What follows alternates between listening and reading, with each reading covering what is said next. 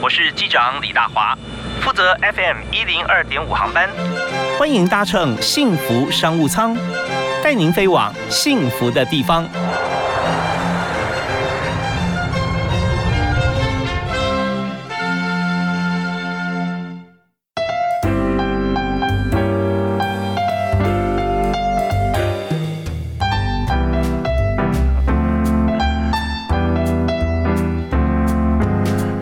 各位亲爱的听众朋友，大家午安！呃，非常欢迎您在每个礼拜一到礼拜五下午的五点到六点锁定 FM 一零二点五收听幸福电台的幸福商务舱，我是李大华。那我们在今天呢，我们用听的媒体，但是我们要谈的是用看的眼睛啊，或者眼镜。我们看视觉方面哈，现在因为三 C 产品的关系，或者说各种习惯呐啊，或者疫情期间啊，都有可能让你用眼的机会啊更加增加了啊。那以前记得说这个要看小说啊，可能在晚上啊在躲在棉被里面看啊，不能被爸妈知道，或者说住校哈，不能被老师看到。呃，那时候对眼睛就觉得说，哇，这个很难受。可是因为很有意思嘛，就是看下去。但眼睛也因此啊，可能会受到伤害。不过现在哈，其实更多的地方我们用眼睛哈的机会很多，而且呢，我们的伤害是那边强光，但也是黑暗的。瞳孔的这个呃收缩啊，或者放大这些部分，都会影响到我们的眼睛或者眼底。那在今天呢，我们就特别邀请新北市验光师工会的理事长啊，同时也是台湾杜绝恶势力协会的发起人黄群成黄理事长啊，来，我们节目现场跟大家介绍。嗨，理事长好。OK，好，大家好。是非常欢迎您哈。那呃，在今天节目里面，我们要来畅谈这个眼睛这件事情。我相信大家如果说我们开放现场，大家一定打电话提问，到底我这个眼睛要怎么配啦啊，甚至有些视力矫正啊，不同年龄啊是啊，这些其实都是你每天的日常啊。对，没错，没错。有没有做一个统计啊？就是说，呃，像您在新北的双河医院嘛，是我们有呃设点在这边来帮助大家哈。你们说大概经过这几年下来，的平均啊，呃，什么样子的 case 比较多？呃，其实大家比较会反复一直期待过来检查的，其实都是在小朋友啦，嗯好、孩童部分的部分。嗯嗯嗯，是 OK，那一般小学生、呃小学生、中学生，他们比较需要一个定期的检查跟追踪。那再者就是像成年人，像近期疫情的期间，那可能会有非常多的民众因为长时间在家里，那可能因为三 C 产品用的太多了啦，或者像我们刚刚讲到的，哎、会担心有一些蓝光的伤害，所以会针对这一些部分会过来做一些很多的咨询跟定期的检查。嗯嗯嗯，OK，所以在不同年龄层啊，都有不同的问题了。没错啊，有些比较比较属于以往哈、一直持续发生哈、在固定的族群，比方说老花这件事情是啊，老花那呃。它是相当稳定的一个族群，意思就是说，你到了一定年纪啊，你大概就往这边偏向走向了啊。没错，没呃错，，老花呃，检查一下呃，自我检查就是你发觉说你需要弃暗投明的时候啊，光线不够啊，你就看不清楚。不是说你看好像很模糊，是你光线一强就觉得哎、清楚很多，是那是老花很好的检查啊。没错，没错，或者手不够长的时候，越拿越远的时候，这样子。看到名片手伸得很长，对，OK，那但是老花，我们谈到老花哈，它现在有没有年龄哈往前提早发生的趋势？哦，有的哦。其实，在这几年，我们也发现，像过去大家印象中，好像老化应该都是呃五六十岁的人才会发生的。那近期其实我们发现很多，其实大概可能因为近距离用眼，跟我们现在用眼需求的关系，很多大概从真的我们要去做检测的时候，大概三十八岁、四十岁，我们都会发现他已经开始有一些这种症状跑出来。嗯嗯，就是呃眼睛在调焦距的时候，以前是秒变了，现在是是哎要经过一段时间才能适应。对，有点累个的状态。对对对，然后慢慢调，慢慢慢慢变清楚，这时候还算前期啊，是的，初期状况。初期状况三十八到四十。是的，是的。OK，好，那也有更早发生的嘛，呃，当然有，但是更早发生的可能性就会非常的多了。比较属于病变了哈。病变类的啦，或者说它真的很单纯，近距离的一个使用过久所产生的一个伤害，那这个也是有可能造成的。OK，好，我们对于这个眼睛的趋势啊，了解一下，发现说现在呢，呃，越来越多人需要哈，呃，验光啊、配镜啊，或者前往眼科去做个完整的检查。啊是，那这已经是。几乎我们是回不去了，就跟疫情一样哈。我们现在说完全回到疫情之前，现在没有一个人敢肯定说到可以这样做到哈。那所以我们就是往前看呢、无法改变它，我们就拥抱它没错，没错，接受它就好，接受它 哈。好，那我们在今天，既然我们节目里面啊，幸福商务舱是谈各行各业啊。那我们刚刚从眼睛，每个人都有都有眼睛哈的，呃，是我们身上重要的配备哈。那大家从这个角度来，从自我对号入座来思考。我们同时也谈这个产业，像比方说以验光的时候，我们要有合格验光师。没错，验光师现在呃要有证照，而且学好科系啊，是不是一定要？在系所毕业才能考验光师？呃，以现在开始来说都是的。好，今年吗？对，从现在开始，目前今年开始。嗯，过去当然有，因为法案通通过嘛，嗯哼，所以有政府有提供了五年的特考。那这些是针对非相关科系的人，嗯，或者说他即使是相关科系，但是他过去可能并没有很琢磨在这一块，所以他可以先去参加特种的考试。那未来从今年度开始，未来以后都是必须要符合我们讲到的。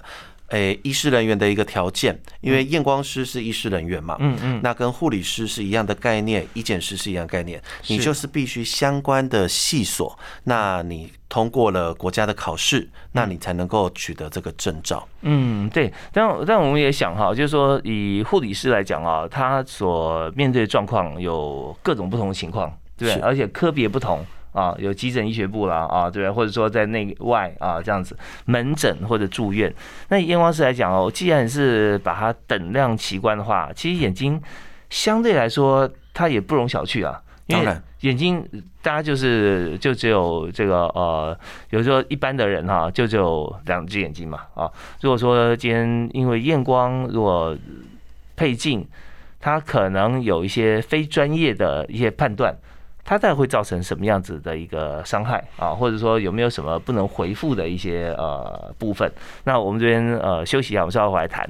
我们谈的是在这个产业里面啊，怎么样取得验光师的证照啊？或者说你要怎么样去呃配眼镜的时候，你发觉你你可以知道说你很安心的是在一个合格的验光的环境里面啊来进行，这是非常重要的。所以呃稍后我们就请今天我们特别来宾西北市验光师工会的理事长。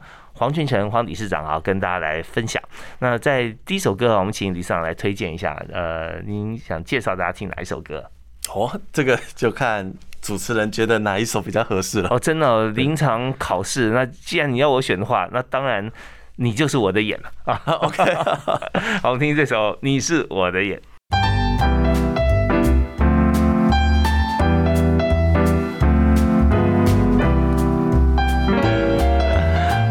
在刚才听到这首歌啊，你是我的眼，大家都非常熟悉。那这这这首歌的意境，其实让我们觉得眼睛实在是太重要了啊。尤其呃，歌手也是他熟悉的好朋友。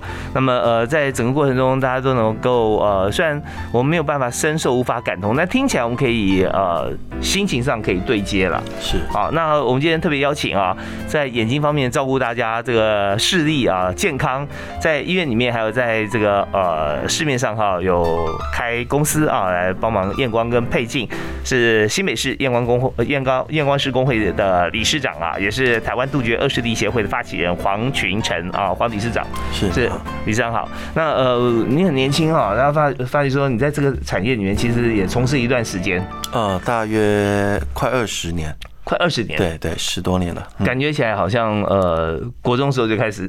工作，你看真的年轻，但是呢，呃，我们知道说这个经验丰富这件事情对验光来讲啊是非常重要的。没错，学有专精加上经验丰富，是的，是的。那刚刚我们在上个段提到说，现在要考验光师哈，你必须要先读呃大学是吧？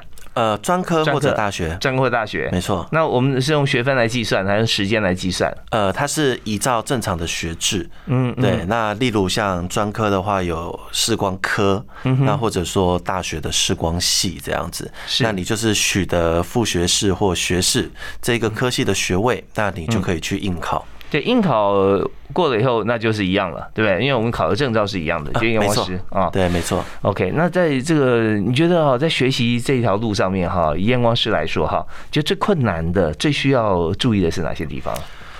最困难、最你如果说在养成的过程，其实我相信，其实各个学校他们本身都有一个很好的一个架构啦。嗯嗯。但是对于一些计算，就是我们很难去想象说，哎。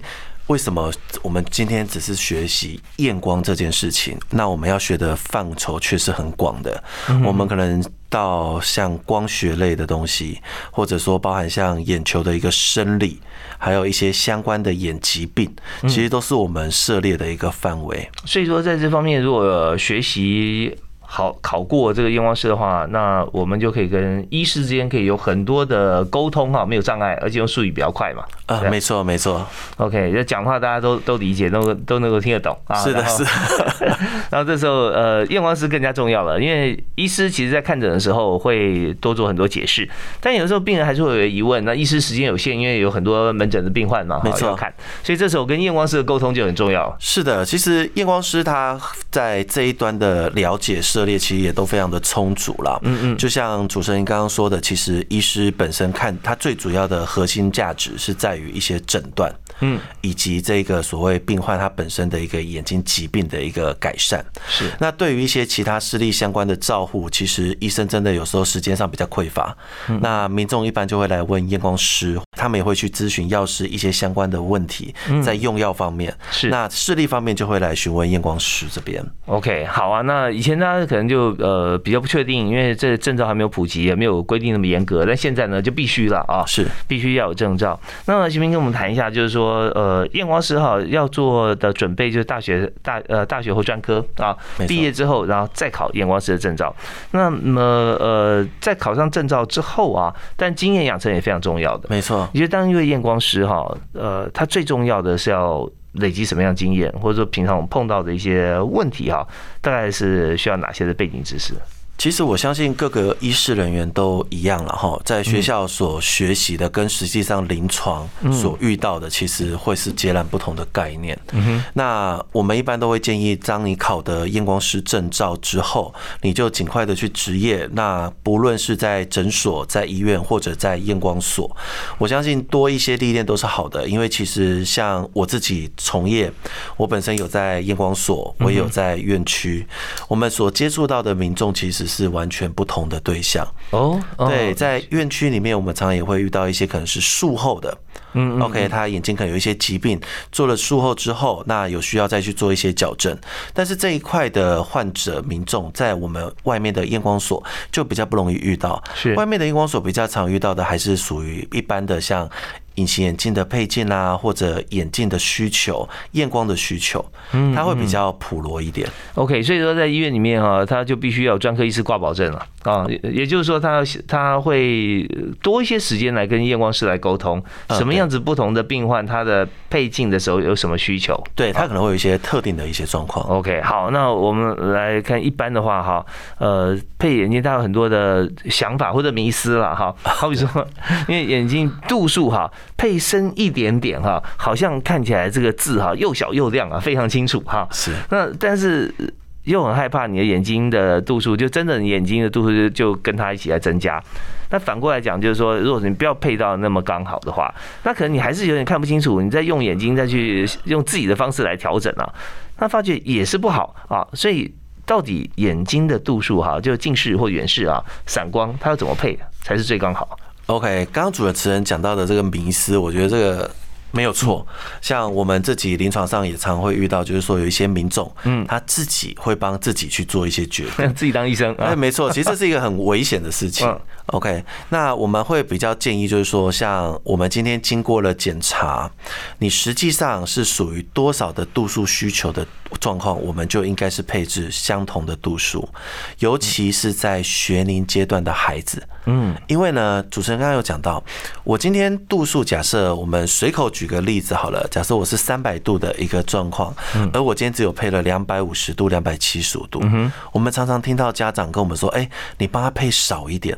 哦，OK，但是这个我们是有非常大量的一些研究报告是可以去指出，当你在视力的矫正上是不足的情况下，其实你非常容易的去诱发度数的一个增长。嗯嗯嗯，所以充足的度数、清晰的度数是很需要的，但是这个是以一个不超出实际度数为前提了。如果超出的话会怎么样？当然，它可能会造成眼睛的一个负担，因为我们人本身有一个调节眼睛的一个机制，嗯，所以它。并不会说它绝对造成度数就增加上去了，但是它一定会产生一个眼睛的负荷量会负担比较重一些。OK，这相对来讲是反向的啊，你过就过于不及啦。是的，对不对？如果说你不够的话，它会继续再调整，它继续增加。那你说超前部署啊，在你配眼镜的时候，那已经配到了超过你的度数，这时候眼睛还轻松一点呢、但是也不会哦，啊，不会不会它，是另外一方面的反调整了。是的，因为其实我们超出你的度数之后，我们的影像就会落在我们的视网膜后方。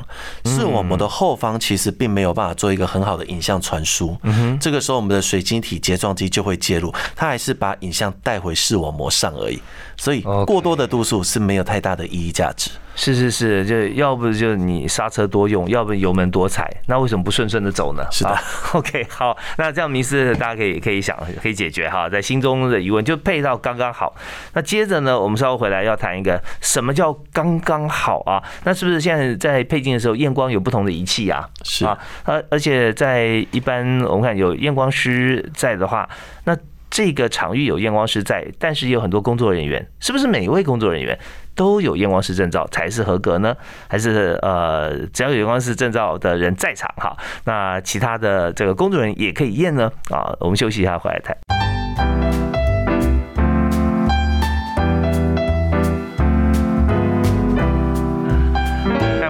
续锁定 FM 一零二点五，收听幸福电台的幸福商务舱。那大华今天为您谈的主题啊，我们的产业是验光啊，是眼镜配镜。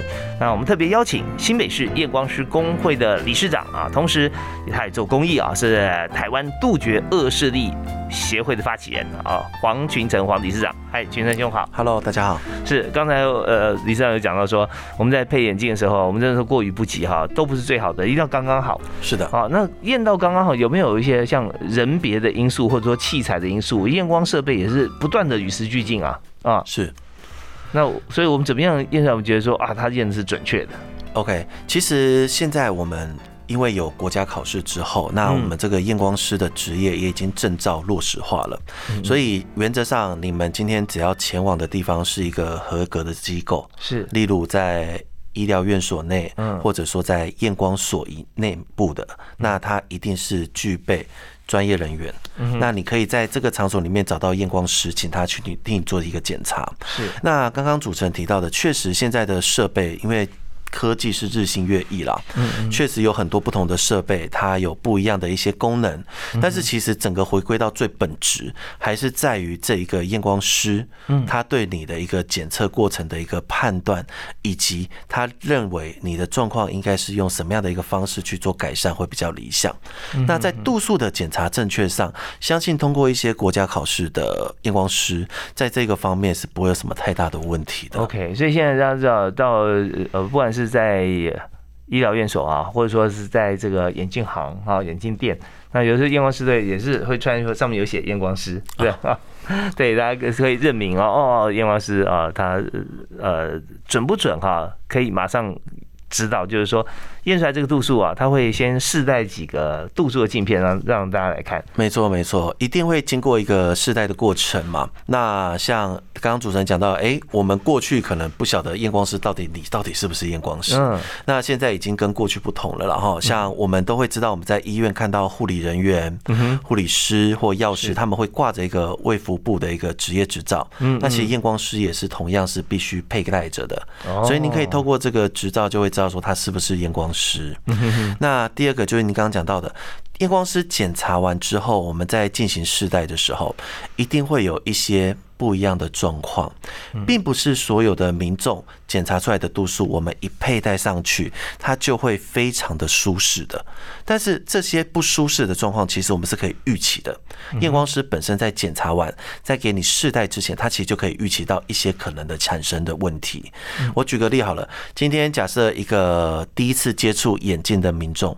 嗯，他今天检查下来度数可能有四五百度，那我们可想而知，他不太可能在一试戴的时候，他就是完全很自然、很舒适。嗯，可是他确实在视力上是有一些不足的。是那我们在做过沟通之后，我们就会让民众知道说，你的这个过程在使用在多久的周期以内，会有一些不适应的症状是合理的。嗯嗯，超出的状况可能就会是不合理。我们会会在过程中让民众了解跟晓得。一般来讲，适应一个一副眼镜大概需要多久时间呢？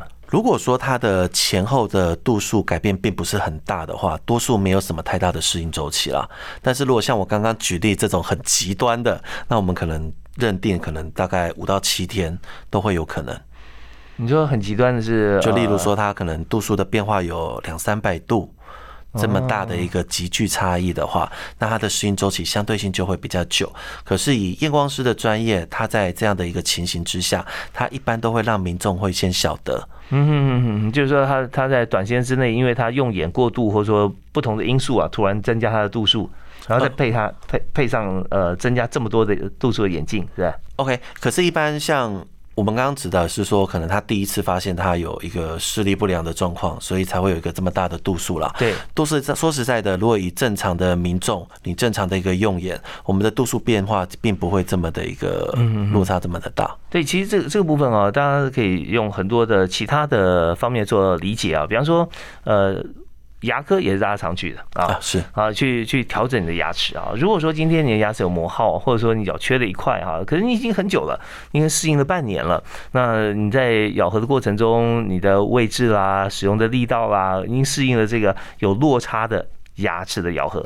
结果呢，帮你调整到说你其他包含你的这个内颌关节啊，这些骨头都调得刚刚好。那你一开始就不适应，就是说，哎，跟我本来用的力度或角度不一样。但是那确实现在是最适合你呃比较正常的一个一个位置。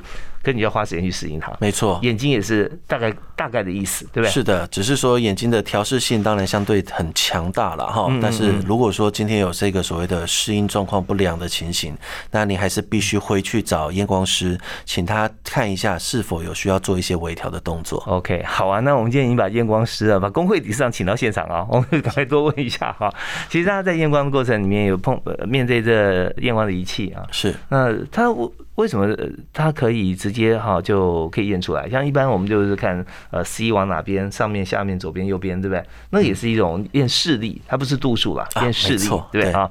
那视力跟度数中间的关联性哈，大概是怎么样？OK，我觉得其实大家对于视力检查，嗯，跟验光检查，其实有时候会误解了，这会会搞混。是的，其实验光的检查的过程是非常冗长的。嗯，OK，像我们过去民众可能，哎，我去。打个电脑验光机，然后比比上下左右，这个其实叫做视力检查。他只是去知道说，哎，我目前的视力的状况是否还正常。而验光的检查就不是这样子喽。验光的检查，它所耗费的时间可能要二三十分钟，因为整个过程它需要做到很多一个叫做充足的雾视。就是一个叫 foking 的动作，避免眼睛有一些调节介入在里面，而造成检测出来的度数有一个误差值，所以它整个过程是一直去反复做确认的。哦，有点像做心理测验哈。哦，有点 类似。题目会出现好几次，看你是不是答的真的是心里想的。是的，是的，没错。OK，所以这么冗长过程中，如果说你完全如实如真，你做一次就好的话，也许五分钟就 OK，或十分钟以内就可以。但是呢，他为了确认啊，有这么多关卡，那你用不同的器材吗？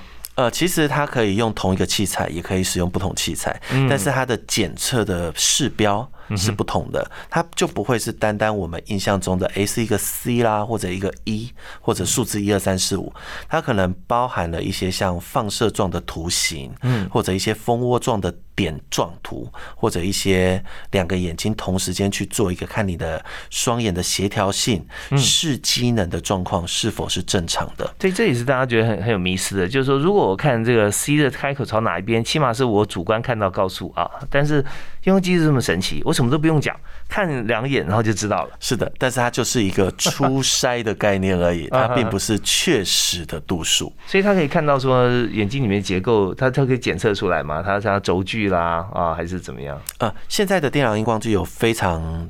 强大的，它里面可能包含了像我们讲到，哎，我角膜表面的曲度啦，嗯，或者说像主持人刚刚讲到，哎，曲呃大概的近视度数、远视度数或散光度数。但是如果说你今天要求的一个值是一个很精确的，那我们一般建议民众把电脑验光机做一个参考的数据就好了。嗯，那实际上我们要拿什么作为最终的依据？呃，其实都会有像有一些。呃验光所或医院，他们会有一个叫综合验光仪，就是有一个很大的铁像一个铁盘的东西放在你的眼睛的前面，然后它会在那边转动这个转轴，那里面其实就会一直切换镜片。那我们在做每一种不同的检查，我们会使用不同的镜片。是是 OK，那这个检查的过程的话，它就会比较确实，因为我们检查的部分并不是像我们刚刚讲的，只有一些视标而已。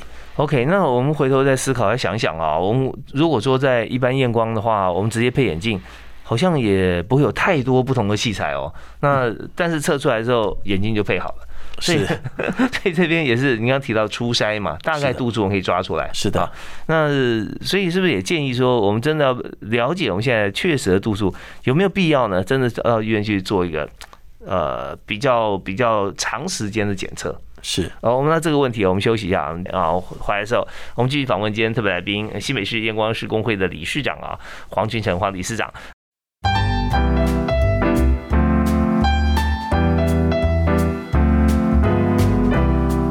现在人呢，许多人都有眼镜，而且不止一副眼镜哈。那有些是真的视力需要，有些是装饰用哈。那太阳眼镜当然就不用说了，很多运动型的太阳型眼镜。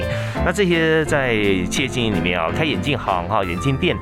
呃，客户包罗万象。那我们今天邀请的特别来宾是新北市验光师工会的理事长黄俊成黄理事长。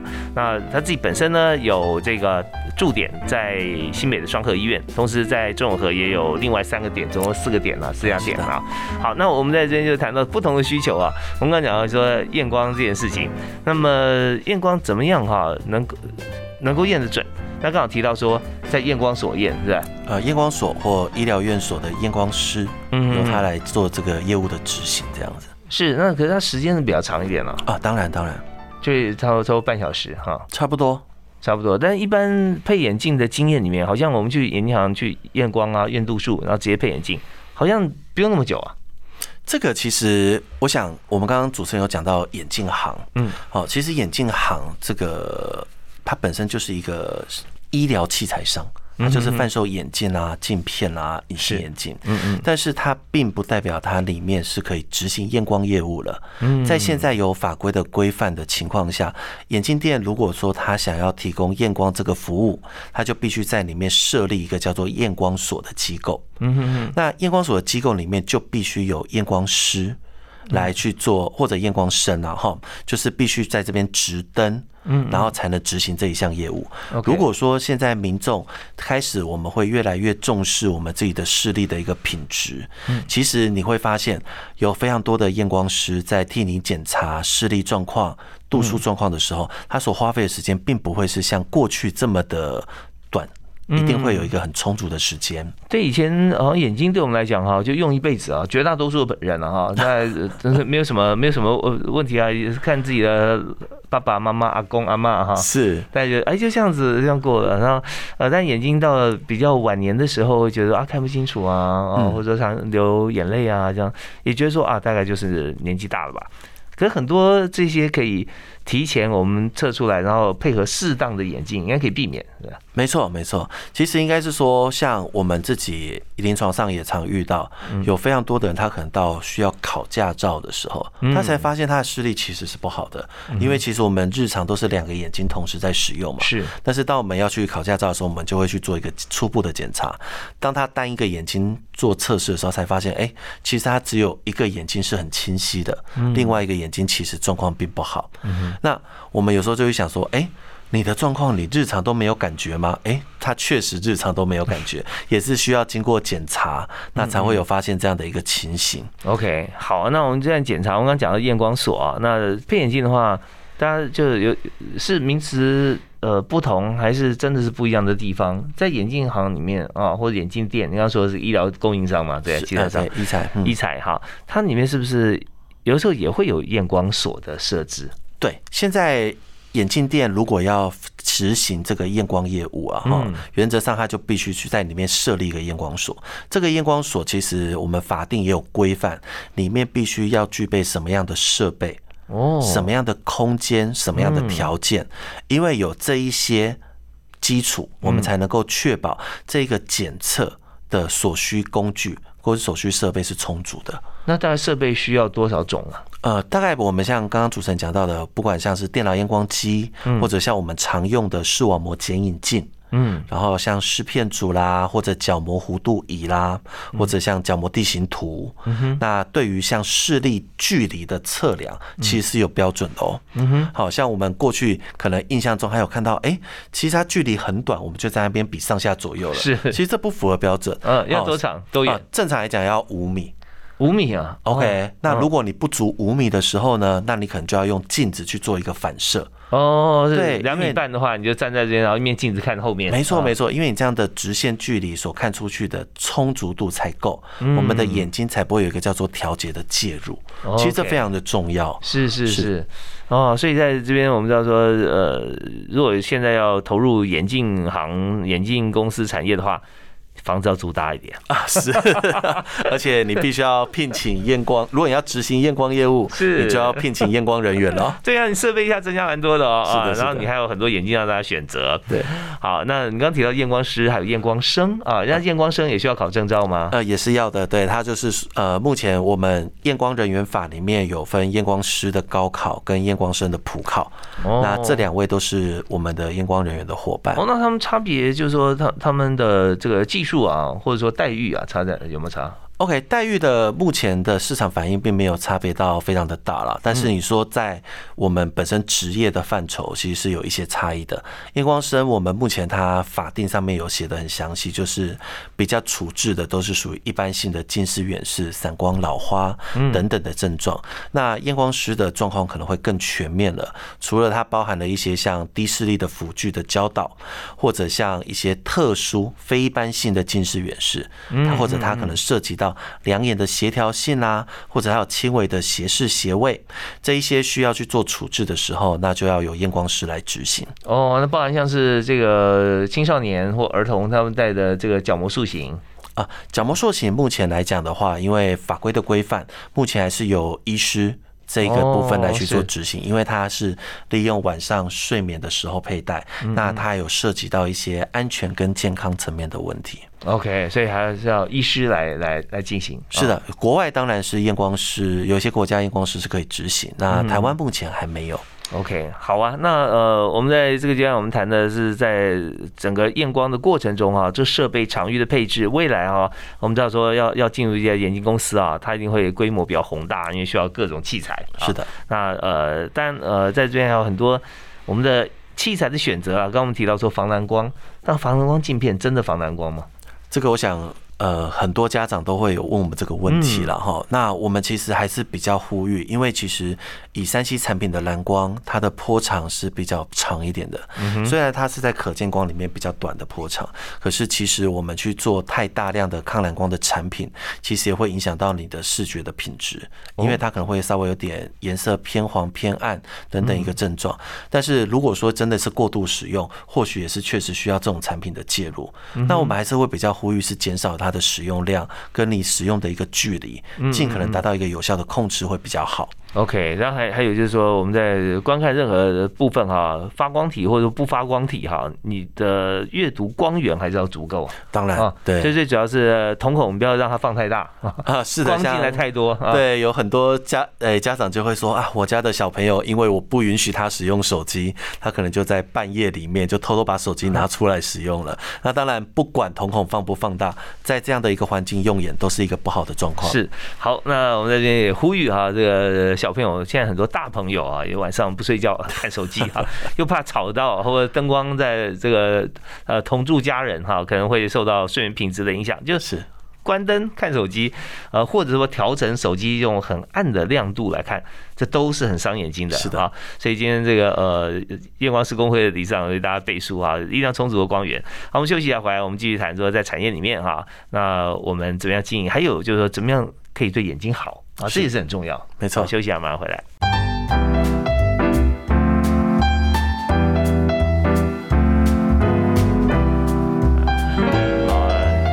是灵魂之窗，真的啊，不只是我们看，人家看我们啊，也是先从眼睛看起哈。一般来讲是这样子，所以我们在今天节目里面特别邀请台湾杜绝恶势力协会的发起人，也是新北市验光师工会的理事长啊，黄理事长黄群成啊。那呃，黄理事长刚刚我们提到说，整个现在眼睛在检测我们的度数的机制啊，测光要验光哈，现在已经做了大幅的改变啊。是的，然后国家法定有规定啊，要合格验光师或者验光师生要经过不同的器材来验光，跟以前的只测度数啊是有很大差别。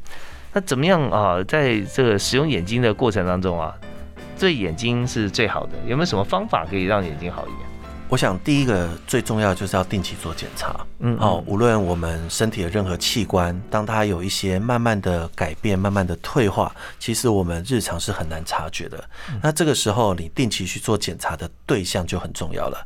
OK，我们刚刚讲到了，你可以到眼科医师那边去做检查，也可以到合格的验光所去做检查。嗯，那你就要找到正确的人员。